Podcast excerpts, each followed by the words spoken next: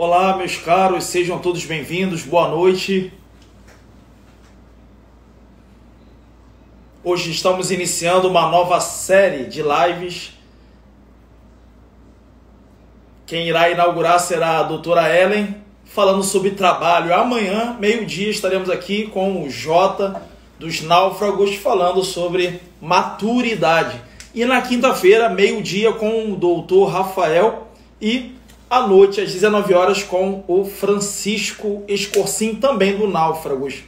Hoje nós estaremos com a doutora Ellen falando sobre trabalho. Vai ser uma alegria poder ver o trabalho sobre uma outra perspectiva do que nós estamos acostumados a olhar.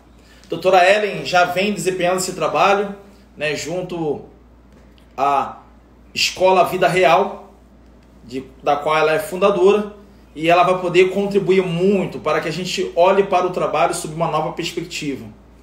Que bom, Deus abençoe a todos vocês que aqui estão.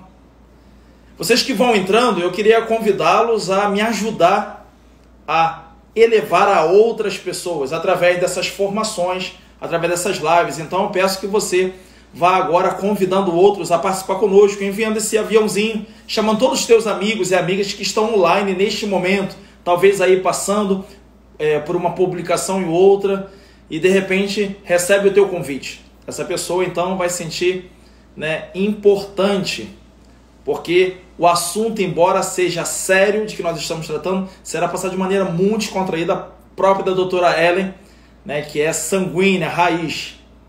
Alegria tê-los todos aqui, hein? Vamos convidando para que a gente possa logo então chamar a doutora Ellen a estar aqui conosco. Lembrando então que nós teremos agora com a doutora Ellen falando sobre trabalho, amanhã com o doutor João Paulo, que é o J, falando sobre maturidade, meio-dia, e na quinta-feira, meio-dia, estaremos com o doutor Rafael, falando sobre virtudes, e à noite com o Francisco, que também que é dos náufragos, falando sobre vocação. Muito bem, já vou chamar a doutora Ellen para estar aqui conosco. Antes disso, eu vou aqui fixar o tema. Muito bem.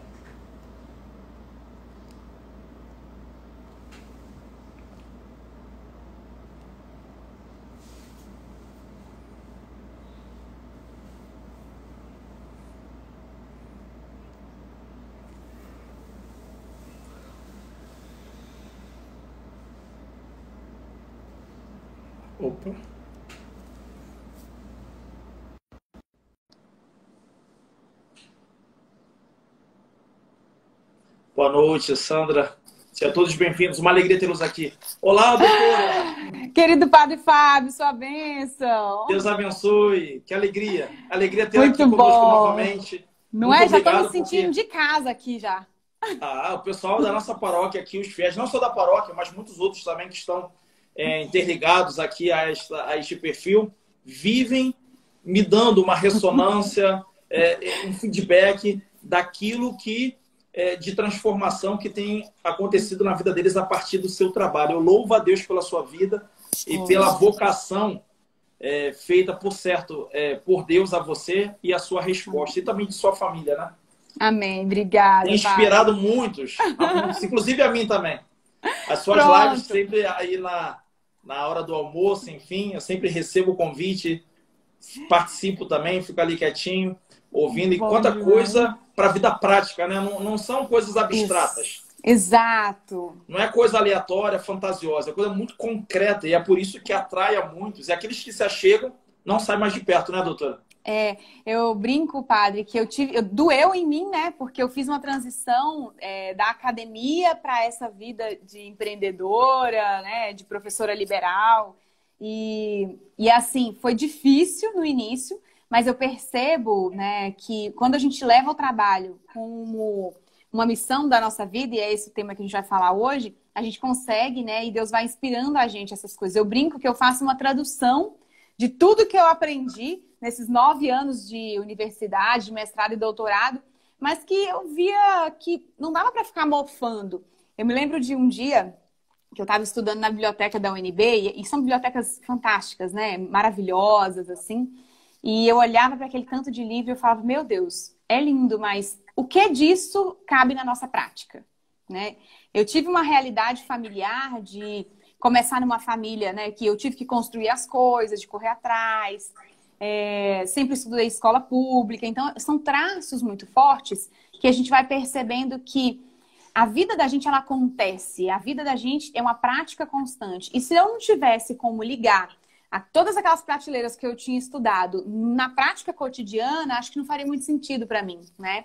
Então foi uma das coisas que mais me deixou assim felizes. E aí, quando a gente se dispõe a fazer, a gente acaba sendo agraciado, né? Aí Deus ilumina a gente, aí as coisas fluem, não tem jeito, né? Olha o pessoal aí levanta a bandeira com orgulho, né? Coisa bonita, Pronto. né? Sou Vida Real Escola. Que lindeza! Ó, momento beijo para as minhas alunas. Lu, Isa, Cássia, um monte de gente linda aqui, ó. Muito bom, muito bom. E quando você anunciava a nova turma, né? Que acabou de abrir.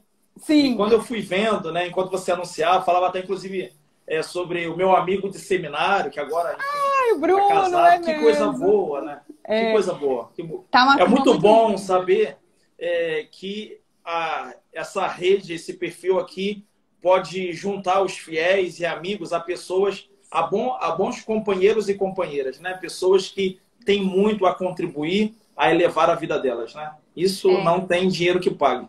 Não, é, é assim, né? É, eu fico brincando, ó, Michelle, Zuleide, Thaís, um monte de gente que a gente parece que se conhece há tempos, né? É aquele detalhe pequeno do sanguíneo, né? Que já ganha intimidade assim em dois minutos, né? Muito longos dois minutos. Mas muito feliz mesmo, né? Por essas conexões. A gente é, se conheceu por isso, né, padre? Uma, uma conexão com o Ítalo.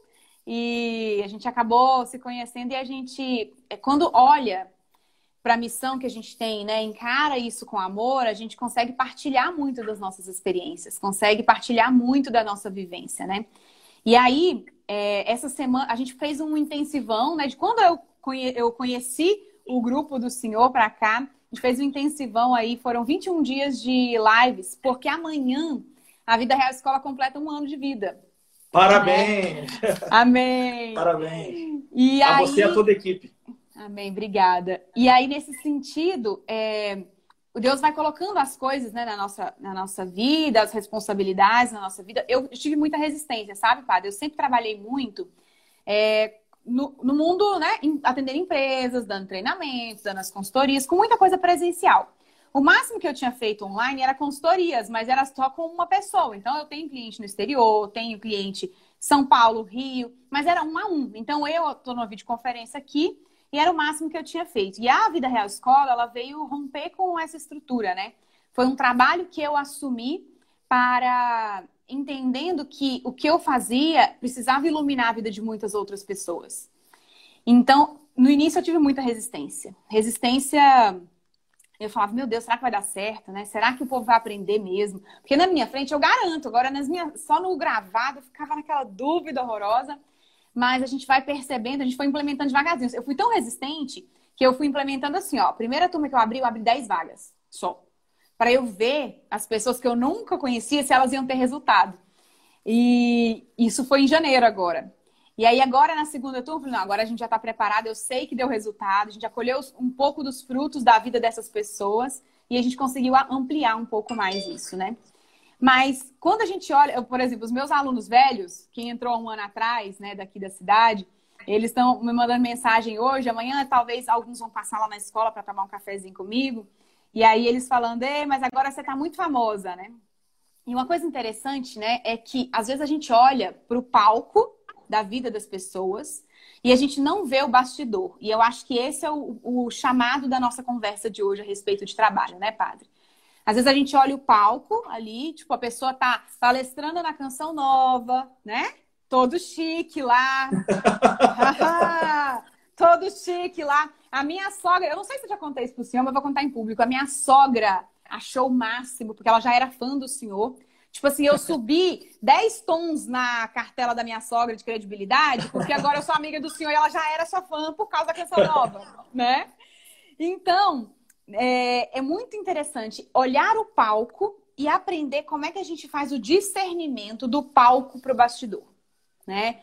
Do palco da nossa vida, que é aquilo às vezes que a gente coloca na internet, na rede social, e esquece, né? E aí as pessoas pensam assim, ah, mas é, é maldade porque não mostra o, o bastidor. Não, gente, o bastidor, ele não é para ser mostrado. Por isso que ele chama bastidor. Né? A primeira coisa é essa. Tem coisas que tem que ficar atrás mesmo do palco, foram criadas para isso, né?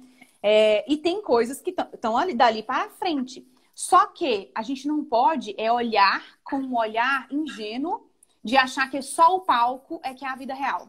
Né? Esse é o problema. O problema é que nós esquecemos do bastidor nos quesitos de pessoas que estão por trás de nós, pessoas que nos acompanham, pessoas que nos orientam, pessoas que trabalham conosco, né? O que, gente, eu não teria feito nada ontem, né? Ontem foi a live de lançamento, não teria feito nada se não fosse todo mundo trabalhando o dia inteiro para correr. Aliás, a gente trabalhou sexta, sábado, domingo, então foram vários dias de trabalho para que naquele momento alguma coisa pudesse acontecer. E o nosso movimento, padre, quando a gente olha para o nosso trabalho na vida, ele tem de ser esse sabe? Ele Interessante, doutora. Você falou algo. Enquanto a senhora vai falando, me veio uma, uma iluminação aqui, eu achei fantástico. É que esse bastidor, palco e bastidor, existe também na relação é, dos pais com os filhos, né? Porque há certas coisas que ficam nos bastidores é, dos pais. Os filhos não sabem, talvez jamais saberão do esforço, do sacrifício, não darão conta, não darão conta de tudo aquilo que é é, é feito, é renunciado, é, é feito, é, vamos dizer assim, é, é, é uma preparação, Isso. é um acordo, é um o preço né, que a gente paga. Para que depois, enfim, se possa dar o melhor, se tem alguma coisa para oferecer aos filhos, né? Eu trabalho muito, padre, com essa articulação, né? A escola ela foi criada para isso, para articular o trabalho, a família da gente e óbvio, né? Como é que a gente faz para dar uma melhor condição para os nossos filhos. Por exemplo, eu sempre estudei em escola pública. Os meus meninos, toda vez que eu tive condição, eles estudaram em escola particular, que era melhor do que a que eu estudei. Então a gente vai fazendo esses sacrifícios, às vezes, porque a gente acredita que aquilo seria o melhor para os nossos filhos. Então, nessa articulação, né, entre o trabalho, a família e essa nossa é, a busca de prosperar mais, de crescer, de nos desenvolver, é, a, é, o, é o mote, a estrutura da escola, né? E aí o que eu vejo, padre, é que muitas vezes os pais, é, eles, os filhos nunca saberão, né, da verdade do bastidor, mas os pais têm muita dificuldade de educar os filhos para que eles tenham a consciência de que existem os dois movimentos, né, do palco e do bastidor. A consciência disso, a clareza disso muda a nossa percepção de vida. Por quê? Porque o sábio Heitor, eles não lembram na época que a gente não tinha condição de ter um carro com ar-condicionado e eu ia atrás passando uma fraldazinha molhada para limpar o suor deles e segurando um forrinho assim para abanar eles do calor. A gente, enquanto mãe, você não limpa nem você, mas você vê aquele bebezinho lá naquele bebê conforto, quente, calorento, num carro esturricante, que você não tinha condição de ter um carro com ar-condicionado. E aí você vai fazendo essas coisas, são coisas que eles nunca vão se lembrar. Mas que eu, enquanto mãe, enquanto pai, e aí sanguíneos são ótimos nisso, né? Nós precisamos contar histórias disso, não para jogar na cara dos nossos filhos, mas para que eles tomem consciência um palco e do bastidor. Para que eles tomem consciência de que eles não vão construir a carreira deles, o trabalho deles, se eles não tiverem noção do que é a vida real. Por quê? A gente tem que entender, né, padre, que hoje a gente está muito assim, como é muito tela, né, tudo é muito palco, e é. o palco está muito mais fácil. Como é que a gente via palco antigamente? Mal, mal saía num show de parque de exposição. Aqui na minha cidade a gente era assim, né? Um show de parque de exposição. O pessoal ficava lá o dia inteiro trabalhando, montando tudo. E aí você via lá só o show bonito. Não via nada que tinha acontecido por trás. Às vezes o povo brigou, enfim, várias coisas, né? E aí você só tinha essa, essa é, imagem. A gente não tinha a imagem da vida cotidiana. Agora, com o Instagram, por exemplo, a gente tem a imagem, né? Por exemplo, o que eu coloco no meu, no meu stories? Eu vou lá colocar a briga minha do Sérgio dos meninos? Não. Até porque quando a gente vai brigar, não dá tempo nem de pegar o celular. Simplesmente vai lá brigar mesmo, né? Ninguém vai parar, pegar o celular para gravar e ir brigar. Não dá. Porque briga é assim, né? Ela é o ímpeto. Então as coisas acontecem, só que aquilo que está ali, ele é só o palco, né? Mas a consciência para a educação dos nossos filhos e para a nossa própria, né? O nosso imaginário ele está meio enferrujado, assim. A gente tem pouca consciência. Tem gente que brinca assim comigo. Nossa, mas você chegou no doutorado, né? Você já era doutor, 28 anos de idade. Tipo assim, quase que me chama de sortuda. Daí eu, né, respiro, conto até 10, porque não conseguiu notar quantos milhares de noites eu fiquei sem dormir direito. Quantas dezenas e dezenas, dezenas de vezes que eu tive problema no, com o Sérgio, porque a gente não tinha tempo nem para namorar direito, nem para colocar a conversa em dia. Então são coisas que são eixos da vida real, mas que eu tenho que olhar para o meu trabalho e entender nesse movimento que lá na frente, né, no balcão da loja com o meu cliente, na onde eu tiver na, na linhas de frente, aquilo é um palco. Mas existe toda uma estrutura por trás para ser construída. Né? Quantas vezes a gente passa aí três, quatro anos para passar num concurso, né? Por exemplo, um mestrado e um doutorado são seis anos corridos. Eu tive intervalo de um ano para o outro, então foram sete anos para fazer esse caminho. Imagina o que é sete anos, gente. Sete anos é né, a primeira infância inteira. Então, são elementos de preços muito altos que nós temos de pagar. Mas a nossa geração, ela está muito acostumada a não querer pagar o preço, né, padre? Eu brinco que também por isso a gente às vezes tem é, um povo tão fraco de busca de santidade. Porque a gente não quer, a gente não quer pagar o preço de ter que lutar contra os nossos má inclinações. A gente quer a coisa mais pronta, né? e penitências que o padre orienta, que ele direciona, que ele acaba nos conduzindo. A gente quer só fazer o post da missa ou do terço que a gente está rezando, né? A gente não quer, por exemplo, sanguíneo, né? Uma das maiores dificuldades do sanguíneo é ter uma oração profunda. A gente não quer ficar ali 40 minutos, uma hora, tentando fazer pelo menos um minuto de oração profunda de verdade. Porque o sanguíneo, né? Ele fica 40 minutos para sair um. Então, gente, esse preço a gente não quer pagar. Mas a gente quer ir para o céu. Né? Se perguntar, todo mundo quer. Todo mundo quer ser salvo, ninguém quer ser condenado. É aquilo, né? Para uma árvore que tem uma copa frondosa, uma, uma, uma copa que abriga passarinhos, que faz sombra para que outros possam ali repousar, é necessário que ela tenha raízes profundas, né? Isso. Porque não demora, vem um vento, vem uma tempestade e a coloca abaixo, né? É.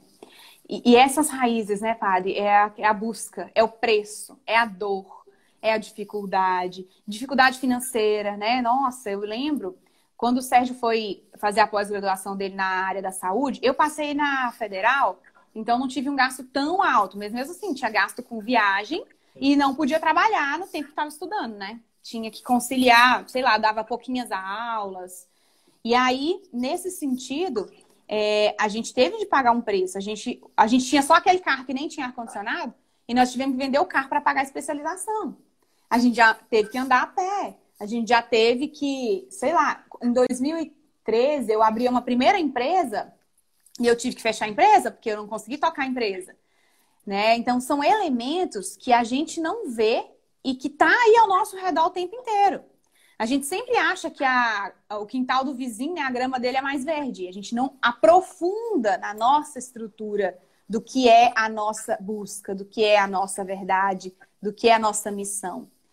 Eu estava lá no eixo, né, com o Ítalo, e o Ítalo, ele, ele trouxe uma metáfora que até então era a parábola dos talentos que mais me, me incomodava no sentido de provocar a cumprir a minha missão, né? Eu partilhei isso na live esses dias. É, a parábola dos talentos, ela me remete assim, ó. Deus, ele vem e dá os dons. E se a gente não coloca isso a serviço, e aí, isso não quer dizer que é só no serviço pastoral, né, padre? Isso claro. quer dizer que é no meu ofício profissional. Isso quer dizer que é no meu ofício de mãe. Isso quer dizer que é no meu ofício de esposa. Outro problema é que a gente também esqueceu de hierarquizar as coisas. A gente acha que tudo tem o mesmo peso, né? E a gente tem que saber que tem pesos totalmente diferentes. Se eu não cumprir com o meu papel ali, eu tenho um curso que se chama Mulher de Faces. E aí, eu, a hora que eu vou ensinar isso no curso, a metade das mulheres pula dessa altura, né? Quase caindo dura. Quando eu falo para elas que é mais importante o papel delas de esposa do que de mãe. Por quê? Porque a nossa geração deturpou isso, né? Não, seus filhos são mais importantes. Não são, meu filho, minha filha. Por que, que a gente está criando um monte de gente imaturo, né? Aquela a questão do Jota lá. Porque as mães estão criando os filhos para elas e não para a vida. Não para encarar a vida, né? Não para ir para o céu. Não é essa busca. Quer criar para ser companheiro delas. E quando a gente olha para essa questão dos papéis, né? Isso incomoda. Porque eu preciso hierarquizar as coisas. Eu preciso priorizar as coisas. E eu preciso ter essa força de que Deus vai dando esses talentos para a gente, mas a gente tem que colocar eles a serviço. A gente tem que estar disposto. Eu vi uma, uma, uma homilia esses dias e o padre colocava o seguinte, que Deus, a um ele deu um talento, a outro ele deu cinco, a outra ele deu três, né? E aí ele coloca, por exemplo, é, eu com relação à música, eu tenho um talento de música, porque eu tenho um bom ouvido, eu nem sou muito desafinada, e ok, mas não é, a minha, não é o meu ofício principal, não é o meu trabalho principal, né? Então ele me deu um talento ali na questão da música. Então eu preciso explorar isso mais. O que, que eu faço? Eu canto nas minhas aulas, né? Eu canto nas lives. Então eu vou fazendo essas coisas mais como buscar aquele eixo musical para introduzir a abertura do que eu quero. Mas com relação à comunicação, Deus me deu cinco talentos. Então eu preciso multiplicar esses talentos muito mais. Eu preciso colocá-los muito mais a serviço. E na nossa última aula lá, né, é aquela parábola de Pedro, né, quando Jesus vem curar o coração de Pedro, né, depois de ele ter negado Jesus pelas três vezes. Aqui, a, a, a forma de analisar essa passagem que o Ítalo fez tocou profundamente na minha alma, sabe, padre? É, ele traz, né? Jesus pergunta por três vezes a Pedro, sentado lá diante da fogueira: Pedro, tu me amas? Aí Pedro responde para ele, né? Então, Senhor, sabe, é, eu te amo, né? Daí ele pergunta: ama-me, né? Então, ele vai fazendo essas coisas, mas eu não tinha. É, como uma boa sanguínea, essa fala diz muito ao meu espírito, né? Porque quantas e quantas vezes eu quero fazer aquilo que Deus quer, daí eu meto os pés pelas mãos, faço errado, tenho que voltar atrás. Eu falei que amava Jesus e dava a vida por ele ali, ó, mais cedo, agora eu já tô aqui fazendo burrada. Mas a, a resposta de Jesus para Pedro, ela nunca tinha feito tanto sentido na minha vida como fez dessa vez. Porque Jesus diz para ele, né? Vai e apacenta as minhas ovelhas. A resposta de Jesus nesse momento é: vai, trabalha e serve aos meus filhos. E a partir disso, muita coisa mudou na minha vida, sabe, padre? Eu sempre olhei o trabalho, eu sempre amei trabalhar. Comecei a trabalhar remuneradamente com 12 anos de idade. E eu era manicure na época, por isso que eu brinco que eu não passo aperto. Eu me maqueio, eu arrumo cabelo, eu, eu faço tudo, porque né, trabalhei em salão de beleza no início, então você aprende. E nesse sentido, é, quando ele diz vai, serve, né, trabalha, faz o que tem que ser feito, é uma convocação de que às vezes a gente fica pego na pergunta errada. E eu já passei por isso, né? Muitas vezes eu já fiquei me perguntando: nossa, será que é aqui a minha missão?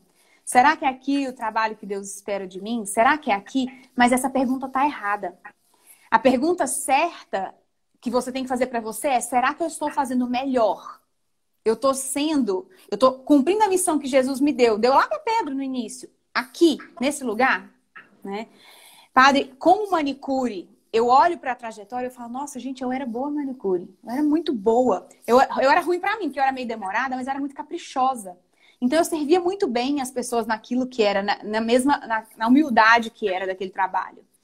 É, depois, por um tempo, eu trabalhei como secretária de uma escola de inglês. Depois eu fui promovida professora dessa escola de inglês. Então o que, que a gente percebe? O problema não é aonde a gente está. Quando eu fico perdendo a, energia, perguntando, né? Se, se eu estou no lugar certo, eu não coloco a energia de fazer o melhor que eu posso.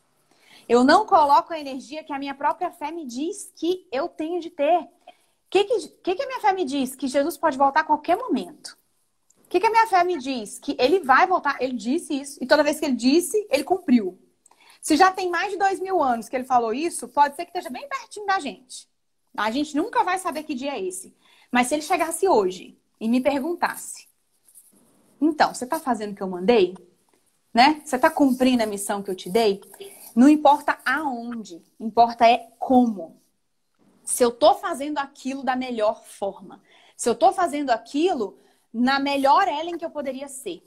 Né? Não importa, por exemplo, se o meu perfil do senhor vai chegar a um milhão de seguidores. O que importa é se eu estou fazendo o melhor para quem está aqui agora, para essas 176 pessoas que estão aqui agora conosco.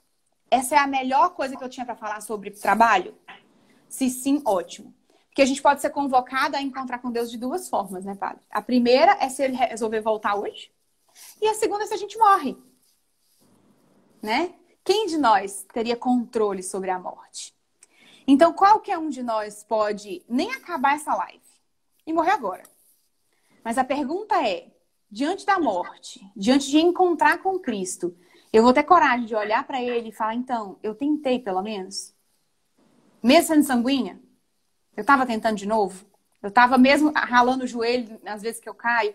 Eu estava conseguindo levantar e caminhar de novo, né? E eu falo isso é, com muita propriedade, assim. Eu já eu transitei muito, muito, muito, muito é, nas questões profissionais. Eu sempre trabalhei muito, sempre fui muito, muito boa em todos os trabalhos, eu sempre fui promovida nos meus trabalhos. Eu sempre fui boa de trabalho, assim, de serviço. Boa de serviço, aquele povo. Aqui em Minas Gerais a gente fala boa de serviço. E, e eu percebo que eu também perdi muito tempo pensando onde é que eu deveria estar. Por exemplo, eu já tive cargo público. E aí eu ficava, nossa, mas parece que não é isso. Será que é isso, né? Eu fiz duas faculdades, aquela síndrome, de, né, de as pessoas fazerem uma graduação, achar que não é aquela faculdade, fazer outra mas é porque eu estava olhando para o lugar errado. Eu estava olhando para a pergunta errada. E fazer a pergunta certa muda o rumo do que a gente está fazendo. Porque quando a gente faz a pergunta certa, os caminhos vão sendo consecutivos. As coisas vão nos puxando. Eu nunca imaginei, né, que eu terminar. Eu nunca imaginei ter chegado, conseguir chegar num doutorado, na verdade. Essa é a verdade. Eu nunca imaginei que eu tinha competência intelectual para passar num doutorado na Universidade de Brasília. Nunca. Eu simplesmente fui lá, fiz a prova e passei. E depois eu falei, nossa, gente, eu passei no mestrado, né? Primeiro, tipo, passei no susto, porque foi a primeira vez que eu tentei uma, uma prova dessa. E aí, quando a gente está aberto e fazendo o nosso melhor, as coisas vão acontecendo. A ponto de isso, essa primeira experiência, ter me puxado para um doutorado. Essa primeira experiência ter me puxado a lugares que eu nunca imaginava. E hoje, aí daí eu fico pensando, né? Eu já falei isso em outros momentos não é esse meu doutorado que diz quem eu sou. Mas ele às vezes abre muitas portas. Muitas portas. Eu tenho pessoas que só ouvem o que eu falo porque descobriram que eu tenho um diploma de doutora. Então, às vezes, Deus usou só aquele papel que para mim nem tem muita importância, mas para o outro tem, para a pessoa abrir o coração ou o ouvido dela para me ouvir. Então, quantas e quantas vezes não é a gente está perdido e não é tentando se encontrar que a gente vai encontrar. É fazendo bem feito que a gente tem de fazer. Né? Interessante, é sendo... interessante que você está falando, doutora, porque desmistifica algumas coisas, né? Porque, por exemplo, não é o título de doutora que faz de você uma pessoa dotada de conhecimento Sim. ou mesmo de preparação para estar uhum. diante de, de, de, outras pessoas, né? E a gente Sim. bem sabe disso, né? É na prática. Sim na vida cotidiana. Né? Exato, né? Exatamente. Então, é, o título é importante para abrir portas, é importante para o outro. Mas para você é importante que você esteja fazendo aquilo com excelência, né? É, Interessante é. quando você fala daí do, do da, da parábola da, dos talentos, eu vejo que aquele que pegou o talento e enterrou, por que, que ele fez isso? Porque ele não. Ele, é, porque o Senhor toma esse talento dele depois, né? Porque ele não arriscou. Ele não foi. Ele não, ele não se entregou, ele preferiu ficar na mediocridade. Olha, eu vou entregar a ele aquilo que ele me deu. Uhum. Não mais, eu não vou fazer. Né? Então, porque eu acho que para você fazer render o talento, para você fazer multiplicar, é preciso você ir arriscar. Sim. E nesse arriscar é uma negociação. Né? Na negociação, nem sempre a gente ganha. A gente perde também. Mas a gente Muito. perde hoje, talvez para ganhar amanhã. Porque é. até perder é um aprendizado, né? Agora, se eu não arrisco, se eu não negocio, porque tenho medo de arriscar ou negociar, é, então, assim, eu sou esse medíocre que enterra, né? E depois não teria o que apresentar a Deus, né? O, o padre Paulo é, nos, nos ensina uma coisa que eu acho muito bonita, que é a gente vai crescendo de fé em fé, né, padre? Eu nunca tinha pensado nisso, sabe? É, crescer de fé em fé é aprender a perder e, e perdendo, continuar na fé. Eu comprei um livro maravilhoso. Depois eu vou ver se eu coloco ele aqui no Stories. Ô, padre, só tem que me lembrar que eu preparei um presente para hoje, não me deixe esquecer. é, e eu comprei um livro é, é, da, da história dos santos, né? E aí eu fui ler um, uma parte da história de Santa Felicidade. Eu tô impressionada até agora, porque a história dos santos, elas mexem muito comigo. Muito. A hora que eu penso que eu falo, agora vamos caminhar aqui, vem uma história e me arrebenta. Fala, minha filha, você não é nem o cisco da, do olho. Então, sempre me localizam, né, na vida real. Porque o sanguíneo, ele tem esse arzinho, né? Agora a gente tá fazendo certo. Olha, Jesus, eu tô fazendo por amor, as coisas estão caminhando bem. Você olha a história dos santos fala, meu Deus, tô perdido, tô longe. Faltam alguns milhões de quilômetros. E aí a história de Santa Felicidade, que eu não conhecia que é, ela, né, ela, tá, ela era, era, viúva, tinha sete filhos, e ela, na, no trabalho dela, na lida dela, né, trabalhando ali com os meninos e tudo, ela foi convocada a negar a, a fé dela, porque senão eles iam atrapalhar lá, né, o a negocia, o trabalho que era coisas mais caseiras, né? E aí ela falou que não ia. Daí ela foi ameaçada de morte. Ela falou que não ia negar a fé dela. Daí eles pegaram e mataram todos os sete filhos na frente dela, um a um.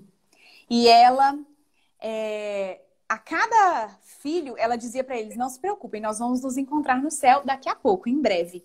Então, cada uma dessas crianças, padre, não, eu não consigo ver a morte de um filho ainda. Imagina ver sete, assim, ó, um por um.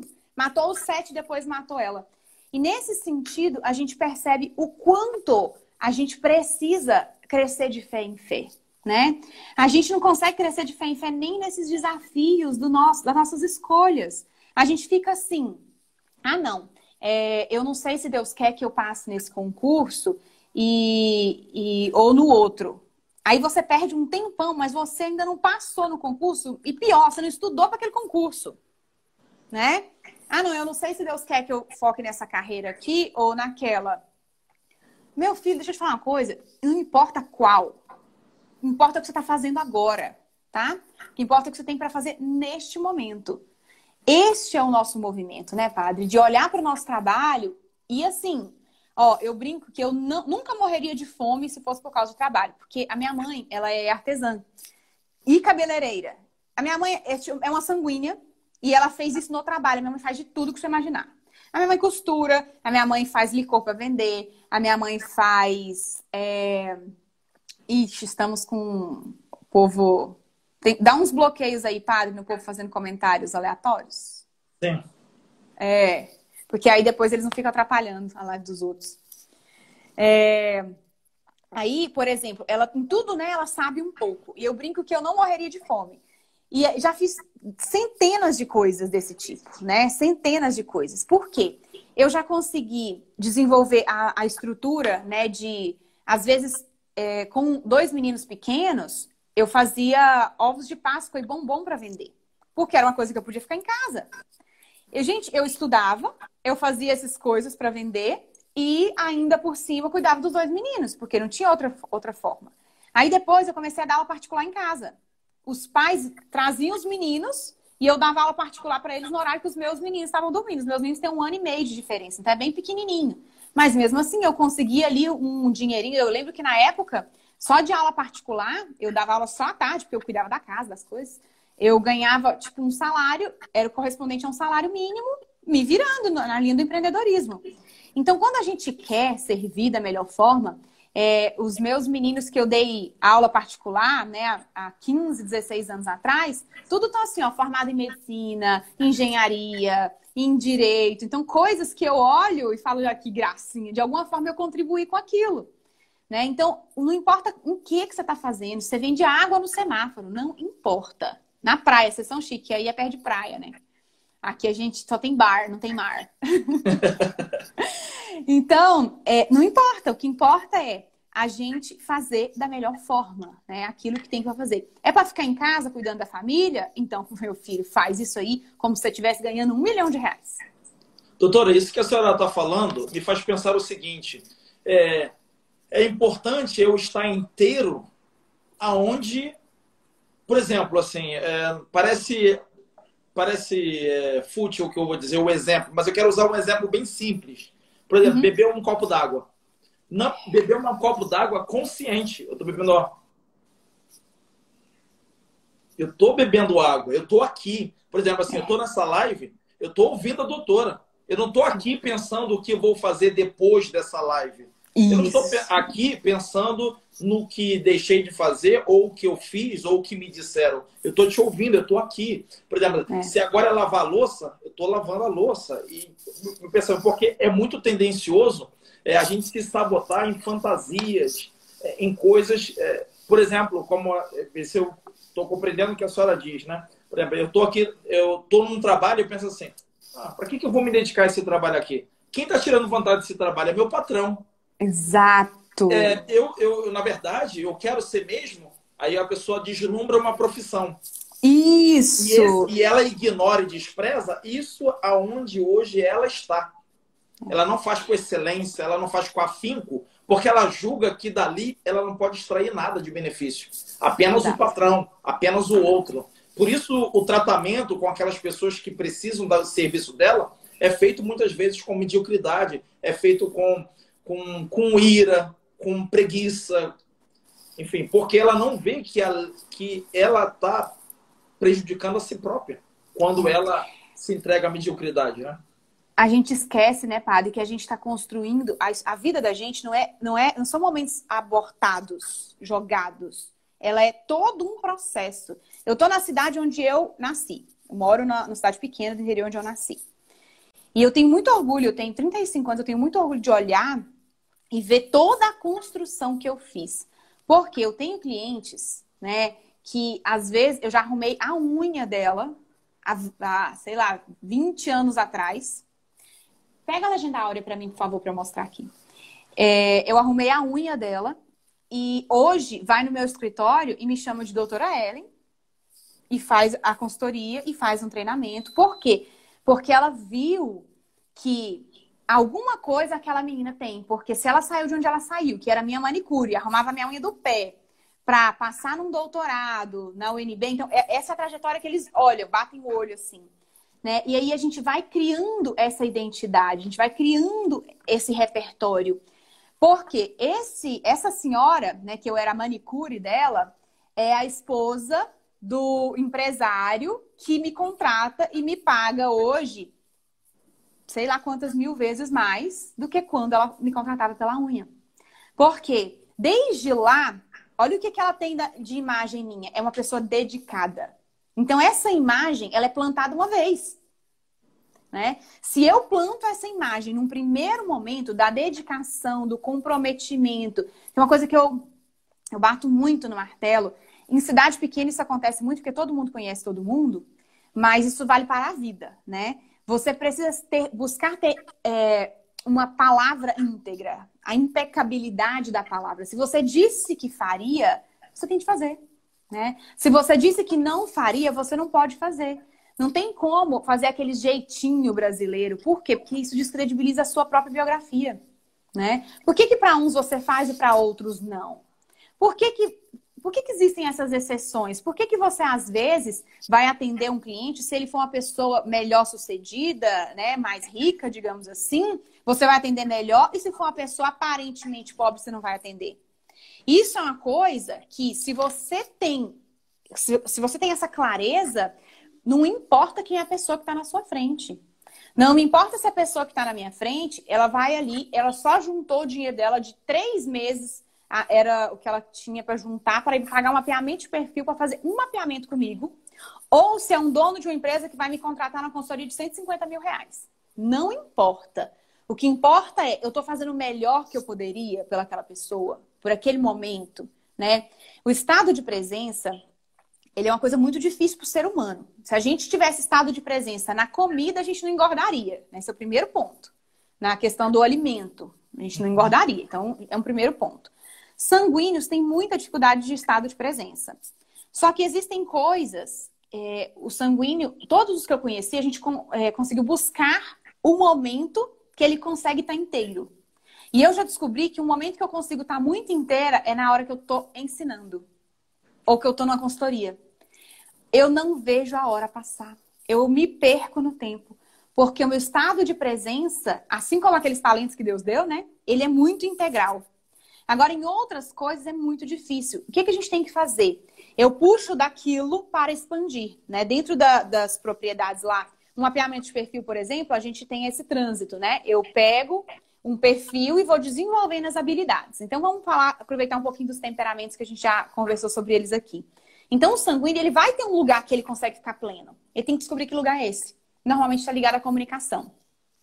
Um melancólico, é, por mais que ele seja profundo, ele vai ficar nos devaneios próprios profundos, né? Só que ele tem que descobrir qual é o lugar que ele consegue ter um estado de presença, que às vezes está ligado num ofício de labor mais, é, digamos assim, instrumental. Lavar coisas, né? Organizar coisas. Então, são elementos que puxam o melancólico para um estado de presença. A gente tem que ir buscando esses estados para que lá na frente a gente tenha uma performance melhor. Eu, eu atendo muito é, as empresas que eu tenho que fazer seleção né, de perfil das pessoas para os cargos. E o que a gente vê é assim: eu sempre busco um perfil de uma pessoa que quer se desenvolver, de uma pessoa que está preocupado em evoluir.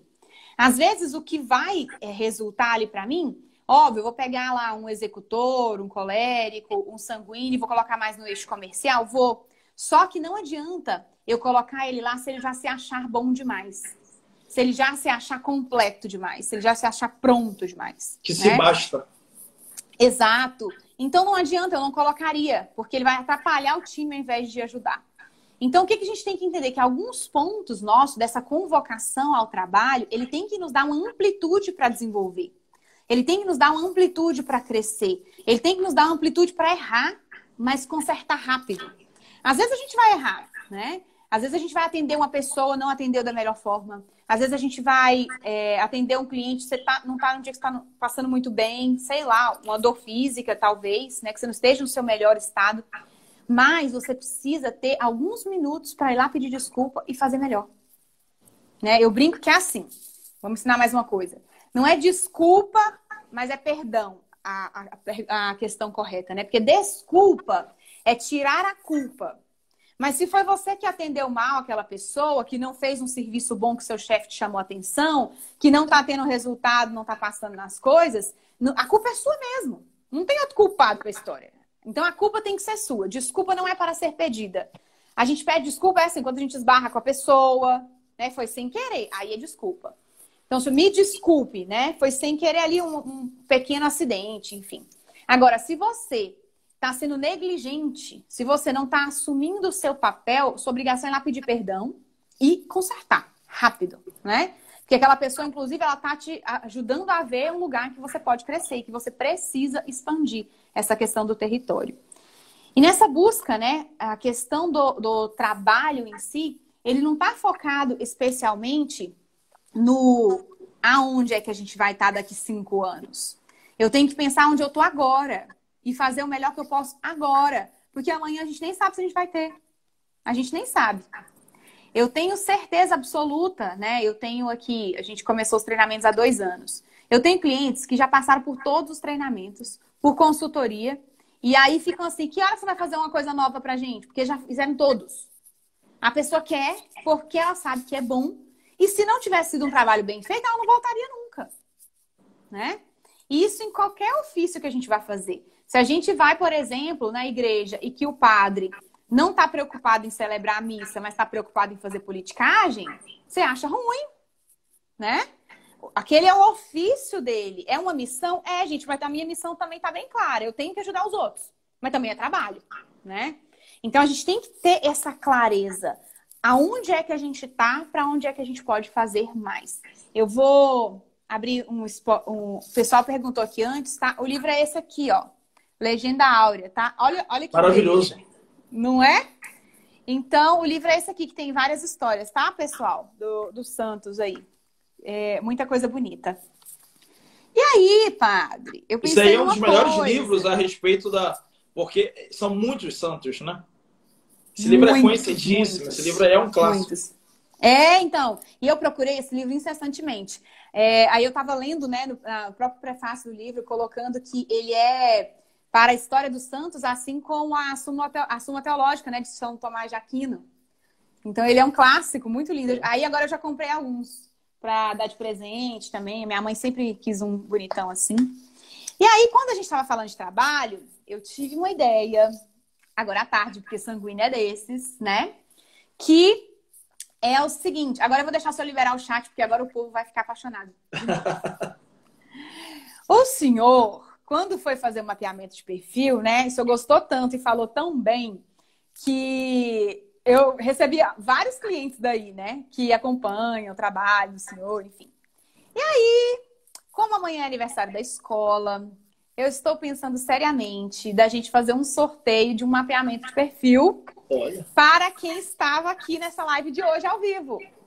Que Porque tem uma coisa, né, padre? É, o Instagram mudou todo o algoritmo.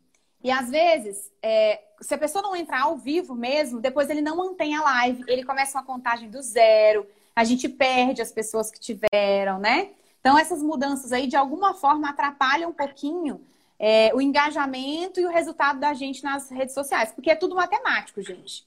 Comentários, encaminhamentos, aquela bandeirinha, são coisas que é, fazem com que outras postagens cheguem e alcancem mais pessoas. Se, não, se isso está baixo, a gente acaba não conseguindo publicar coisas que possam chegar às pessoas, né?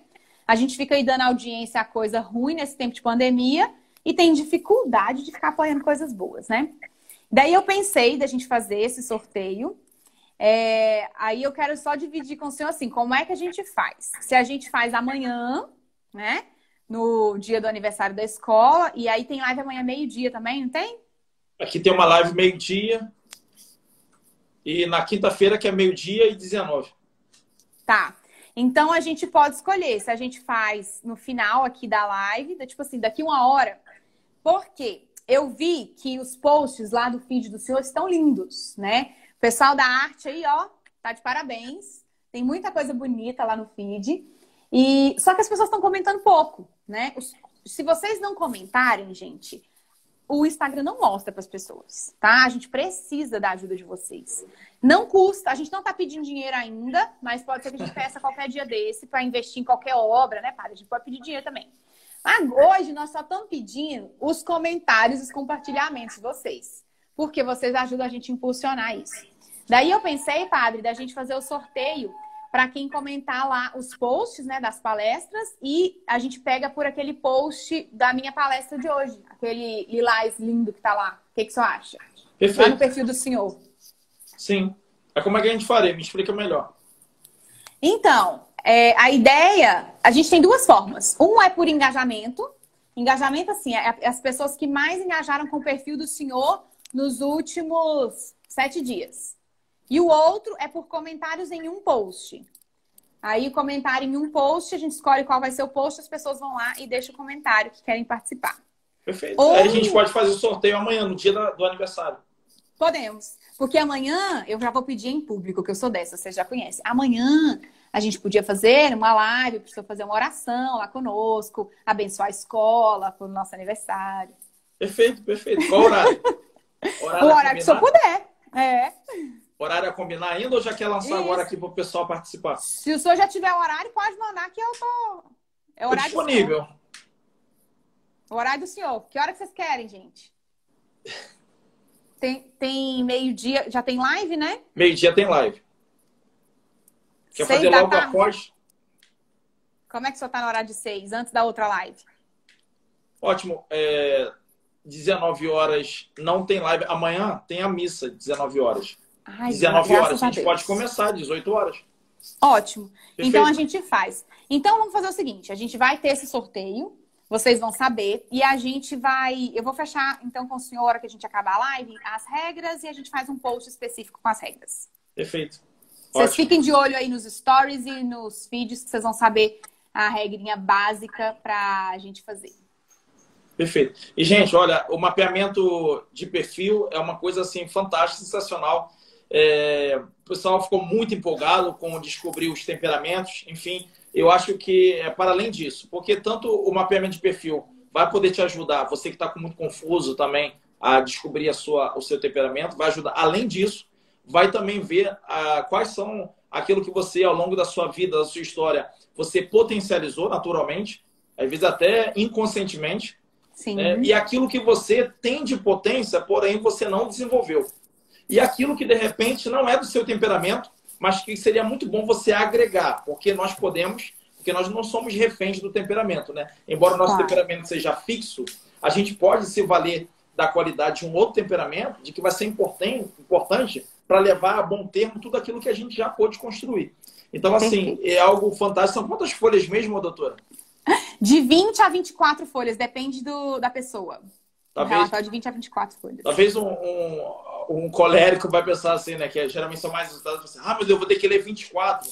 Mas é uma coisa tão atraente. É. Porque tá falando a respeito da sua vida, tá falando da sua história, mapeamento é. seu, pessoal. Então, assim, dificilmente alguém se desinteressa por algo assim tão fantástico é. que é se descobrir, né? Algo que é. você se autoconhecer. Né? E para o trabalho, né, ele é muito útil, padre. Por isso que eu pensei nesse presente, porque às vezes a gente tem potencialidades ali que não estão sendo exploradas dentro do nosso ramo de atuação profissional, né? Eu faço muito nessa questão de orientação profissional, às vezes é, escolha de carreira, porque a pessoa vem com a pergunta errada também, né?